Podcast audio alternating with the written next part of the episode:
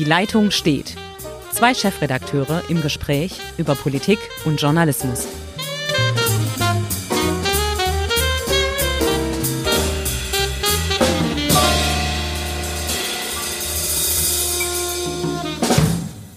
Ja, hallo, liebe Zuhörer. Wieder mal eine neue Ausgabe unseres Podcasts Die Leitung steht. Mein Name ist Ulrich Becker. Ich bin Chefredakteur der Südwestpresse und wie immer bin ich verbunden mit Henrik Roth, Chefredakteur der Schwäbischen Zeitung in Ravensburg. Ja, hallo Henrik. Schön, dass es mal wieder klappt. Aber ja. wir haben ja auch einen Anlass. Ähm, Im Ländle rappelt's ganz gewaltig. Stuttgart wird von Ausschreitungen äh, erschüttert äh, in der Nacht, in einer Nacht von Samstag auf Sonntag, die wir so, glaube ich, ähm, in der Landeshauptstadt nicht erwartet hätten. Nee, das stimmt. Ich habe allerdings auch mal ein bisschen Blick in die Stuttgarter Zeitung, kann man ja mal wirklich auch für unsere Kollegen sagen. Sehr informativ, auch in den Stuttgarter Nachrichten habe ich gefunden, es gab mal richtig Randale 1991 zwischen rechten Skinheads und Multikultis. Und die haben damals was veranstaltet, was wohl in Stuttgart immer so hieß, ein sogenanntes Bullenjogging. Mhm. Ähm, also da gab es immer mal ein bisschen Ärger, wie auch immer. Was jetzt ab, sich da abgespielt hat, damit hat wohl niemand gerechnet. Ja, absolut nicht. Und es kam ja aus heiterem Himmel.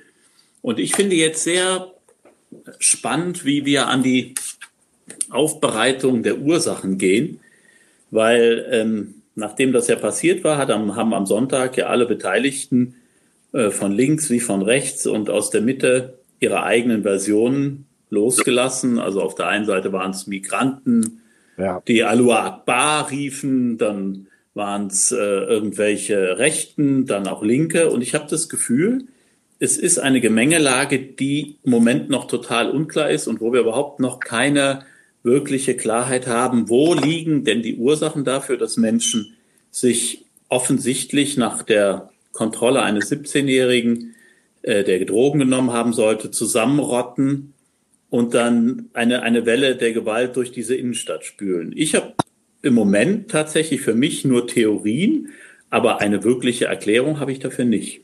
Nee, was mich gestört hat, war tatsächlich die sehr, sehr schnelle, das sehr schnelle Wissen nennen wir es mal so, von äh, einigen Parteipolitikern, die daraus direkt versucht haben, Kapital zu schlagen. Natürlich waren da erst ein, ein großes Fest für die Rechtsradikalen rund um die AfD, aber auch einige CDU-Leute wussten schon eine halbe Stunde nachdem alles bestens Bescheid, wer es war. Das ist jetzt einfach ein bisschen unübersichtlicher. Um es nochmal klar zu sagen, völlig inakzeptabel. Es war ein Mob mit einer Dynamik, die sprachlos macht. Aber wer genau dahinter steckt, weiß man nicht. Stand heute ist ja wirklich der Fall, dass ein 17-jähriger Deutscher ganz normal nach Drogen äh, kontrolliert worden ist, wie die Polizei es 100 Mal, 1000 Mal, je nachdem die Größe der Städte, immer macht. Und daraus hat sich eine Dynamik entwickelt, die lässt einen schon frösteln. Auch äh, diese, diese Gewaltbereitschaft, diese tumbe Gewalt, äh, das macht einen schon fassungslos. Ja, genau das ist der Punkt. Und alle Erklärungsversuche sollen überhaupt nicht relativieren, was jetzt äh, notwendig ist oder in Frage stellen, wie man was jetzt notwendig ist. Äh, Innenminister Strobel hat das ja auch gesagt, das sind die üblichen mit aller Härte des Gesetzes, aber da trifft das mal. Ähm, ich finde, diese jungen jugendlichen Täter müssen abgeurteilt werden. Da gibt es auch keine Entschuldigung. Man zerstört Eigentum, man macht die Polizei verächtlich, man verletzt Polizisten, ohne dass es auch nur überhaupt ähm, einen äh, also dafür gibt es eigentlich nie einen Grund, aber es, jetzt sozusagen gibt es überhaupt keinen Grund, weil äh, äh, es, es hat auch keine Provokation seitens der Polizei stattgefunden, nicht, sondern es war eine pure Lust an der Gewalt und das ist auch meine Theorie und das macht es dann so schwierig, dass es gar keine Gruppierung war, sondern dass sich Menschen zusammengerottet haben. Das zeigt auch jetzt die, die, das zeigen die Nationalitäten der Verhafteten. Das war ja Lettland, Portugal, Kroatien, Irak, Iran und auch Deutsche. Ja. Und da fragt man sich, naja, wo soll da eine systematische Zusammenrottung sein? Also ich glaube, es ist die Lust, die pure Lust an der Gewalt. Und das bringt uns tatsächlich zu der Fragestellung, die jetzt auch vielfach im Raum steht. Welchen Respekt haben eigentlich Menschen dieses Alters, beziehungsweise meist ähm, Männer dieses Alters, äh, welchen Respekt haben die vor der Polizei? Ich glaube, der ist überhaupt nicht mehr vorhanden. Und es gibt ja auch noch so ein paar Vergleiche, die man ziehen soll für die Gesamtmengelage. Wir haben seit Jahren häufig Berichte darüber, dass Rettungskräfte, Krankenwagenfahrer oder Feuerwehrleute von einem Mob bei einem Einsatz attackiert werden, wo man wirklich jegliches menschliche Reaktion sagt, da wollen Leute mit ihrem Leben andere Menschen retten oder das Menschenleben de facto retten. Und sie werden angegangen, weil sie vielleicht äh, eine Zufahrt versperren oder wie auch immer. Also diese Respektlosigkeit ist enorm gewachsen, aber auch nicht nur gegen Uniformierte, die diesen Staat repräsentieren, diese Demokratie äh, repräsentieren. Ähm, es gibt ja einen 16-Jährigen, der jetzt äh, dem versuchter Totschlag vorgeworfen wird. Mhm. Und der Stand der Dinge ist, dass dieser 16-Jährige einen Studenten gegen den Kopf getreten haben soll, der auf dem Boden lag. Und dieser Student hat sich diesem Mob entgegengestellt, so die Berichte der Kollegen. Der hat wohl gesagt, ihr spinnt wohl, hört auf mit dem Scheiß oder wie auch immer. Ihr habt sie ja nicht mehr alle. Wurde niedergeschlagen und dann tritt dieser Typ dieser 16-Jährige offensichtlich diesem Studenten ins Gesicht. Also es, sowas macht einen schon fassungslos. Ja, das macht einen fassungslos, genau das ist das Problem und es macht einen auch ein bisschen, ähm, es macht so schwierig danach äh, zu, zu gucken, wie, wie handeln wir eigentlich jetzt.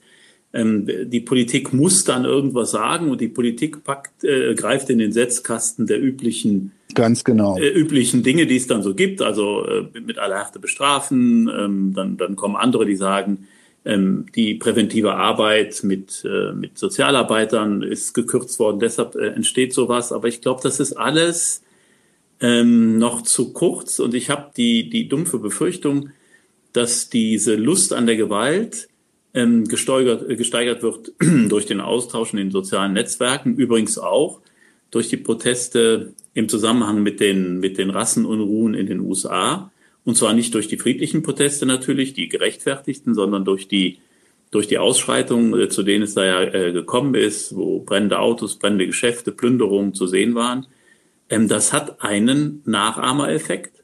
Das ist das eine. Und das andere ist natürlich, dass so eine gewisse Klientel sagt, ja, pfuh, die Polizei in den USA hat ähm, rassistische Tendenzen, dann ist das in Deutschland auch so. Da sind ja auch SPD-Vorsitzende nicht vorgefeit. Frau Esken hat ja auch in diese Richtung getönt, ohne wirklich den Beweis, dass es so ist. Und ich, da finde ich, hallo, ähm, es gibt in jedem, in jedem Bereich schwarze Schafe, aber die deutsche Polizei, so empfinde ich das, ist nicht rassistisch die macht ihren Job und wenn es Beamte gibt, die sich fehlverhalten, wird das auch sehr, sehr hart geahndet und bestraft.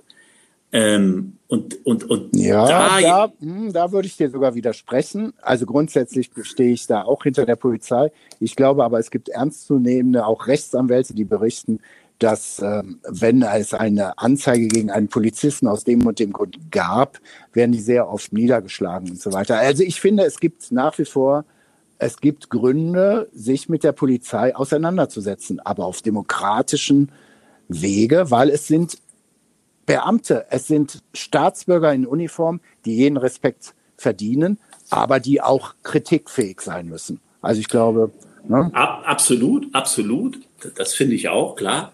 Aber ich finde, wir sind halt, und diese, diese Vorwürfe werden ja manchmal einfach so in den Raum gestellt. Ja, ja, das diese Vorwürfe sind halt in Deutschland anders. Natürlich gibt es immer wieder Übergriffe und wir müssen genau hingucken. Wir müssen bei all unseren Behörden genau hingucken, ob äh, äh, äh, rechte oder linke äh, ähm, gewaltbereite Menschen im Verfassungsschutz sitzen oder äh, bei der Bundeswehr tätig sind.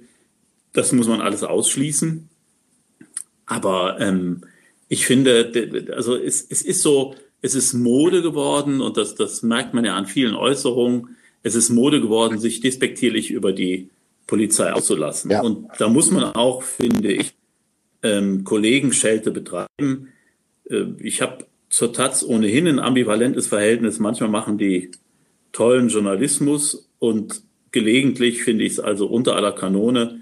Und ähm, diese, diese Satire, dass man also auch Polizisten ja. auf den Müll schmeißen solle, das trägt natürlich dazu bei, dass andere genau das so aufnehmen und sich über die Polizei und die Ordnungskräfte so lustig machen, die übrigens dann, wenn sie sie brauchen, danach schreien. Das ist jetzt auch ah. mal eine, noch eine andere Geschichte. Volle Zustimmung, volle Zustimmung. Aber ich habe eine, eine Frage an dich, weil ich glaube, also auch die Kritik an der Esken teile ich. Nur, um die Sache mir ein bisschen wieder mal die komplizierte Gemengelage klarzumachen. Du glaubst doch nicht allen Ernstes, dass dieser Mob je die Taz gelesen hat, noch weiß, wer Frau Esken ist. Da bin Nein. ich mir sowas von hundertprozentig sicher, dass die von Politik null Ahnung haben und auch von unserer Medienlandschaft keine haben. Ja, da bin ich anderer Meinung. Also, dass die uns wahrscheinlich nicht wirklich äh, bewusst lesen, da hast du recht, aber es gibt natürlich ein, ein, eine Stimmung, die man in, in, in einer Gesellschaft auslösen kann. Und natürlich vervielfältigt sich das, verselbstständigt sich das. Und auch die Bemerkung einer Frau Esken geht natürlich über die sozialen Netzwerke, wo dann diese Menschen auch sind. Und natürlich ja. vervielfältigt sich diese Diskussion aus der Taz auch ähm, weiter und, und spiegelt eine gesellschaftliche Stimmung. Und ich finde, wir hätten dann ein Problem, und das haben wir auch schon durchaus benannt, gerade zum Beispiel jetzt äh, in, in, in Teilen der Bundeswehr, dass es vielleicht Einheiten und Bereiche gibt, wo wir im, im, im Bereich der politischen Einstellung ein Problem haben.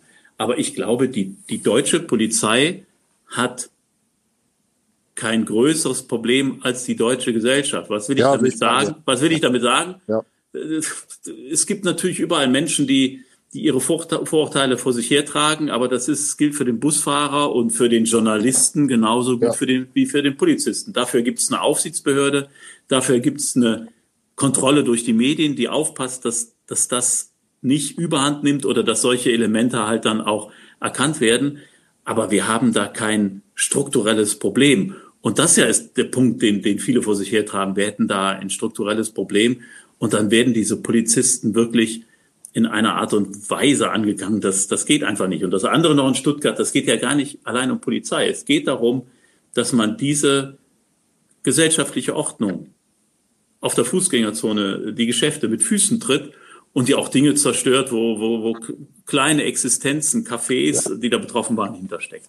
Das war blinder, blinde Zerstörungswut. Ich bin da komplett bei dir. Das ist alles inakzeptabel. Und zur Polizei, die Polizei ist halt ein Querschnitt dieser Gesellschaft. Da gibt es diese Probleme. Da bin ich auch, auch optimistisch. Es gibt genügend Polizeiführer, die das ja sehr, sehr genau analysieren. Und dafür gibt es ja auch eine sehr, sehr seriöse Ausbildung zum Polizisten. Nicht etwa wie in den USA, wo ich relativ zügig auf einmal eine Uniform trage mit aller gemacht. Hier ist es ja wirklich Schritt für Schritt eine wirklich staatsbürgerliche Ausbildung. Von daher stimme ich dir in diesem Falle komplett zu. Nur ich sage nochmal, ich glaube, es ist eine ganze Spur komplizierter, weil das war jetzt glaube ich. Ich war nicht dabei, ich habe alles nur gelesen und so weiter. So eine Gruppendynamik von Teilen, die sich auch gar nicht kannten. Da rennen dann 30, 40 vorbei und da sitzen dann vielleicht 15 Jungs auch wieder. Wie du auch am Anfang sagtest, Jungens, äh, offensichtlich wenig Frauen. Äh, und die ziehen dann mit. Ja. Und dann wird dann selten dämlich. Also es ist schon sehr, sehr, ja, man muss sehen, was daraus wird. Ja, also das, ähm, also wie, wie, gesagt, ich komme da, ich komme da nochmal an den Punkt zurück, an diese, an diese, wie du das sagtest, an diesen Ausbruch, der so, so unvermittelt kommt. Und vielleicht ist es ja sogar so, wie wir haben das hier in der, in der Redaktion diskutiert. Ich weiß gar nicht, ob man das so, so sagen kann oder darf, aber ähm, die Corona-Krise hat ja auch sozusagen andere Ventile, in denen sich diese, diese Gewaltbereitschaft ähm, entlädt, genommen. Also man muss ja ganz klar sagen, äh, viele dieser jungen Männer, ähm, wenn die zum Fußball gehen, werden sie da ihre, ihre Aggression los. Ähm, eventuell kann man die dann auch, wenn man, wenn man tatsächlich Party macht, irgendwie loswerden.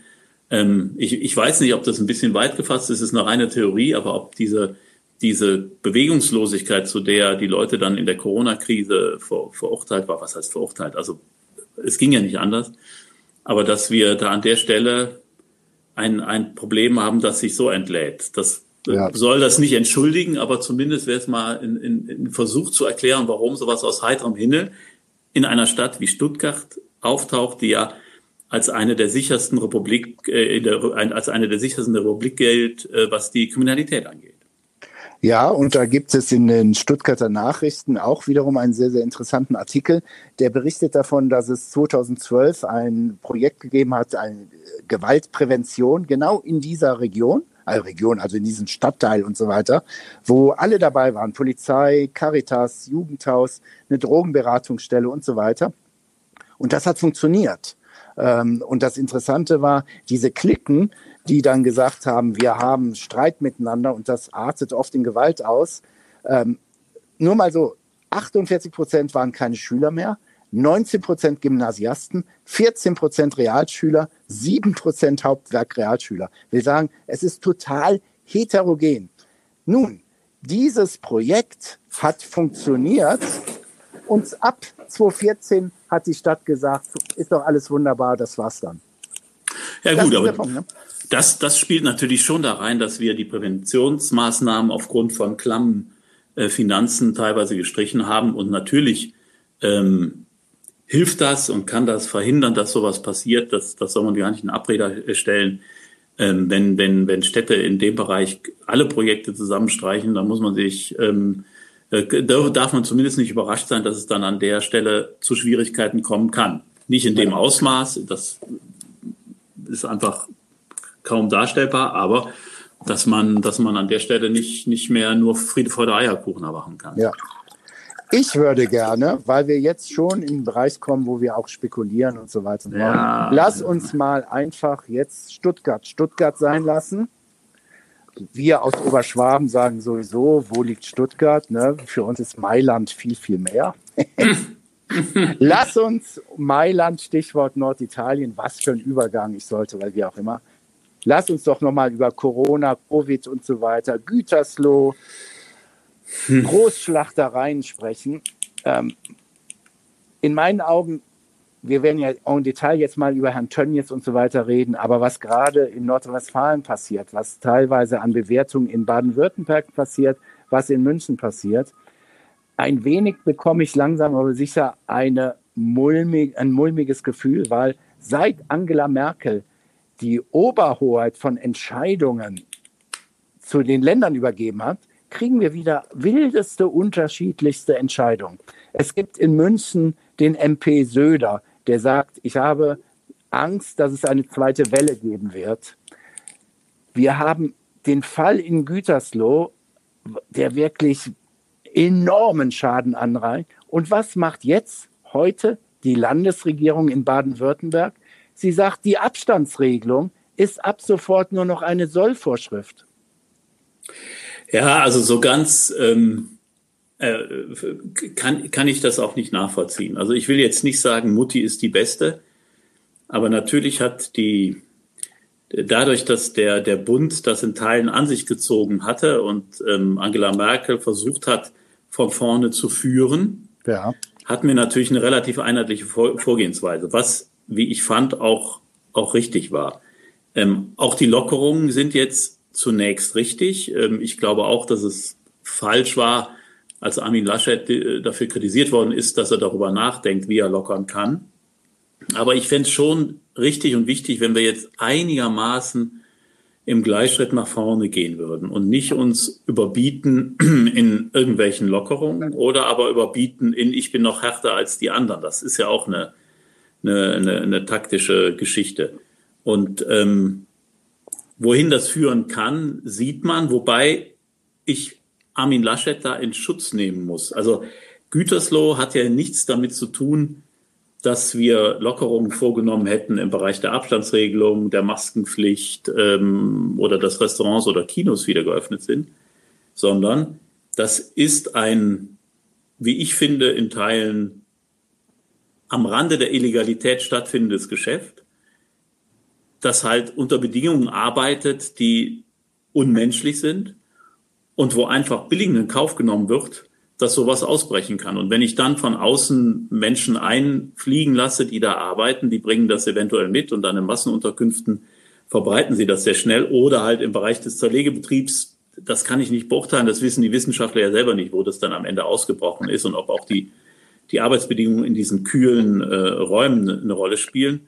Nur wir haben hier ein System, wo wir über Jahre weggeguckt haben und jetzt wundern wir uns, was da passiert. Ja, ich würde aber gerne, da bin ich bei, auch Fleischindustrie kann man auch nochmal analysieren, sollte man auch tun, weil ja auch sehr viele Knebelverträge über Sub-Subunternehmer ist. Wir sehen da eine Ausbeutung von vor allen Dingen Osteuropäern, die jeglichem Standard, die es in der Bundesrepublik gibt oder auch der Europäischen Union zuwiderläuft. Und da muss man was tun. Was mich aber nochmal irritiert, ist jetzt, wie gehe ich mit Corona, Covid-19 um? Und da habe ich mittlerweile, jedes Bundesland macht was einiges. Und der Laschet scheint getrieben jetzt zu sein von seiner möglichen äh, Wahl zum Bundesvorsitzenden der CDU. Er möchte zeigen, er kann mit seiner, er hat mit seiner Linie Erfolg. Und da habe ich meine Fragezeichen. Denn zum Beispiel, es gibt jetzt einen Lockdown. Sie fahren Gütersloh runter. Der Lockdown wird da sein. Aber der gilt bis zum 30. Juni. Da frage ich jetzt und vielleicht auch viele unserer Hörer und auch der Leser morgen von unseren beiden Zeitungen, wie? Sieben Tage? Wir haben doch alles, alle relevanten Zahlen, je nachdem sind immer 14 Tage. Wir haben eine Warn-App zu Corona, die zeichnet 14 Tage auf und so weiter und so fort. Wieso jetzt sieben? Also es ist so beliebig. Der Punkt ist wirklich so, man hat das Gefühl, die Kanzlerin, jetzt, ob man sie nun mag oder nicht, völlig, die Regierungschefin der Bundesrepublik Deutschland sagt teilweise aus Frustration, weil diese ganzen dieser ganze politische Druck wurde ja von dem Ministerpräsidenten aufgebaut. Okay, Leute, ihr habt ab sofort die Verantwortung. Und jetzt machen Sie, was Sie wollen. Es wurde beschönigt, es wurde über Tage lang beschönigt, was um den Schlachthof herum passiert. Und jetzt gibt es einen Lockdown, aber der gilt nicht wie im Rest der Welt für 14 Tage, sondern für sieben. Was soll das? Oh, ich kann dir sagen, was das soll. Da hilft ein, ein Blick in den Ferienkalender der Bundesländer. Ja. Und siehe da, am 29.06. beginnen in NRW die Sommerferien. Ja, wunderbar. So, und dann äh, würde der Herr Laschet einen, einen kleinen, nicht nur Shitstorm, sondern ich glaube einen echten Sturm der Entrüstung in Gütersloh entfachen, wenn also diesen Kreis, den er da wieder in Lockdown genommen hat, da sind glaube ich mehrere hunderttausend, die da jetzt betroffen sind. Ja wenn er sagen würde, ihr bleibt jetzt zu Hause und die Sommerferien, das Ferienhaus, was ihr euch jetzt vielleicht gerade gemietet habt, als gesagt wurde, ihr dürft meinetwegen wieder ja. nach Holland, mhm. ist jetzt nicht, du bleibst mal schön zu Hause. Das kann er politisch nicht durchstehen, deshalb tut er das nicht. Konsequent ist es natürlich nicht. Da hast du vollkommen recht. Ähm, und ja, mir erschließt sich da vieles nicht. Also wir haben jetzt wieder einen neuen R-Wert, also der berühmte Wert, der zeigt, wie viele Menschen ein Infizierter ansteckt. Der ist natürlich jetzt nach oben geschnellt äh, auf knapp drei. Ähm, das, ja. das hieße, wenn der sich jetzt so verselbstständigen würde, kämen wir wieder in, der, in, die, in die Phase des sogenannten exponentiellen Wachstums, hätten also wieder die Probleme, dass ähm, wir zu viele Kranke in den Krankenhäusern hätten, die wir nicht versorgen können. Spielt aber jetzt keine Rolle. Berlin hat ja heute auch die, ähm, äh, ich glaube, die Kontaktbeschränkungen aufgehoben. Da kann man sich jetzt auch wieder fröhlich ja. fromm und frei treffen. Baden-Württemberg auch. So, so also wir ja, haben und, und die Grundvoraussetzungen haben sich nicht geändert. Die Pandemie ist nach wie vor da. Also ja, ich bin ja, ich bin ein großer Vertreter von Lockerungen. Wir müssen den Menschen also die Politik muss den Menschen einen, einen Weg zeigen, wie kann diese Pandemie, Pandemie enden, wie kann das weitergehen. Aber ich finde, es war ja schon ein Weg da. Also man hatte ja klar vorgezeichnet, aber haben wieder Großveranstaltungen stattfinden können. In den Urlaub darf man wieder fahren. Aber muss man jetzt alles direkt zurücknehmen? Und ja. da glaube ich, da schießen wir übers Ziel hinaus. Und ich prophezeie ja, dass der Lockdown in Gütersloh nicht der letzte regionale Lockdown sein wird. Nein, ich ärgere mich jetzt auch. Gehen wir mal weg aus NRW, kommen wir nach Baden-Württemberg zurück. Es gab einen Streit im grün-schwarzen Kabinett über die Äußerung von Kretschmann, dass er nicht glaube, dass nach den Sommerferien wieder normaler Schulunterricht möglich ist. Ähm, da gibt es jetzt schon einen vorgezogenen Landtagswahlkampf zwischen Eisenmann und Kretschmann. Und das ist, das ist meine Bewertung, dadurch, dass jetzt das Abstands der Abstand nur noch ein Gebot, ein Richtwert ist, soll sichergestellt werden, dass ich einen normalen Unterricht mache. Sorry, du bist auch Vater von Kindern. Wir haben doch alle mitbekommen, wie chaotisch die Schule die letzten Wochen gelaufen ist. Ähm, Im Übrigen Verantwortung Kultusministerin Eisenmann, die alles auf die Schulen vor Ort runtergeschoben hat und deswegen gibt es einen Wirrwarr. Und jetzt gibt es keinen Abstands. Also, das ist so ein bisschen wie die Richtgeschwindigkeiten auf Autobahnen. Ja, wir sollten alle 130 fahren. Äh, mit Verlaub, ich tue das nicht. Und was soll der Scheiß? Äh, die Wortwahl bitte ich doch bitte zu entschuldigen. Ja, ähm, es ist richtig, die, also äh, das sehe ich auch. Also wenn man, wenn man das konsequent macht ähm, und auf, auf den, auf, also auf das Prinzip Abstand setzt, dann könnte man eigentlich die Schulen nicht wieder anlaufen lassen, weil ähm, es geht noch nicht mal um die Lebenserfahrung mit Kindern, sondern ähm, ich bin ja selber mit einer Lehrerin verheiratet. Äh, die Abstandflächen sind aus rein räumlichen Gründen gar nicht einzuhalten, weil die Klassenräume viel zu klein sind. Also wenn 30 Menschen in einem äh, normalen Klassenraum sind, dann, dann ist die Abstandsfläche nicht einzuhalten. Ähm, dann werden auch irgendwann, wenn Baden-Württemberg, in Baden-Württemberg die Schule wieder beginnt, die Heizung angestellt und die Fenster geschlossen und dann äh, bekommt Herr Drosten, glaube ich, einen Pfefferminzschlag, weil er äh, der Meinung ja. ist, dass sich dann äh, das Virus sofort ausbreitet. Und da hat er nicht ganz unrecht. Ähm, also da hätte man sicherlich noch mal eine Weile lang über rollierende Verfahren nachdenken müssen. Das haben die, die Schulen ja auch gemacht im Übrigen. Und unser Ministerpräsident, ich glaube, der hat hier argumentiert, dass überhaupt nicht genug Lehrer da sind, weil die, die zur Risikogruppe Richtig. gehören, sich per Attest, das jetzt notwendig ist, man kann sich nicht mal einfach so entschuldigen, man braucht ein ärztliches Attest, aber dass ähm, dort auch viele Lehrer einfach nicht mehr da sind und dass ein geregelter Unterricht sehr schwer aufrechtzuerhalten ist. Also der Spiegel hat es ja, die Kollegen haben es ja getitelt, ähm, dass das äh, normaler Unterricht im Grunde nach, der, nach den Ferien überhaupt nicht möglich ist, also warum die Schule nicht wieder starten kann. Und ich glaube, auch da ist viel Wahrheit dran, dass wir nicht einen ganz normalen Unterricht erleben werden, wenn wir nicht riskieren wollen, dass das irgendwann wieder richtig losgeht. Und dann möchte ich sehen, wenn man die ersten Schulen komplett schließen muss. Ja, so ist es. So ist es. Und eigentlich finde ich, ist das ein prima Schlusswort von dir, weil jetzt kommen wir ähnlich wie eben in Stuttgart, wo wir gesagt haben, wir müssen noch ein bisschen länger recherchieren, um die wirklichen Ursachen herauszubekommen. Wir werden recherchieren müssen die nächsten Wochen. Ich hoffe, es gibt keine zweite Welle. Ähm, Nochmal, ähm, der macht natürlich auch seine eigene Politik. Markus Söder, Ministerpräsident von Bayern, befürchtet eine zweite Welle. Und wir lockern jetzt alle fleißig. Ich kann noch kurz erzählen, ich war am Wochenende im Vorarlberg da ist alles so gelockert worden, dass ich ähm, nicht Panik bekam, aber ich war rein zufällig in einem Shoppingcenter. Da war, gab es keine Maskenpflicht, keine Abstandsregelung mehr.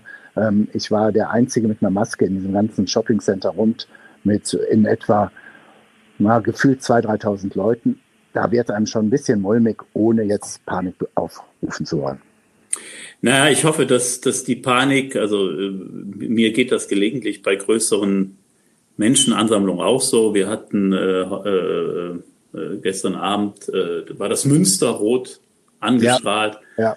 bei dieser The Night of Life 2020. Und da waren auch viele Menschen auf dem Münsterplatz, die nicht unbedingt Abstand gehalten haben. Ähm, ich, ich hoffe, dass es eher eine gefühlte Unsicherheit als eine reale ist.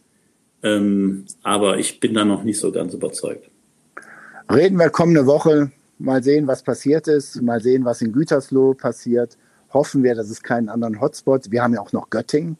Also es gibt immer noch genügend Bereiche auch in oder Regionen, Städte in Deutschland, wo es nicht so locker ist wie bei uns. Ähm, hoffen wir mal, dass es so bleibt, dass es sich vielleicht verbessert und dass wir vielleicht auch eine Spur zu pessimistisch waren.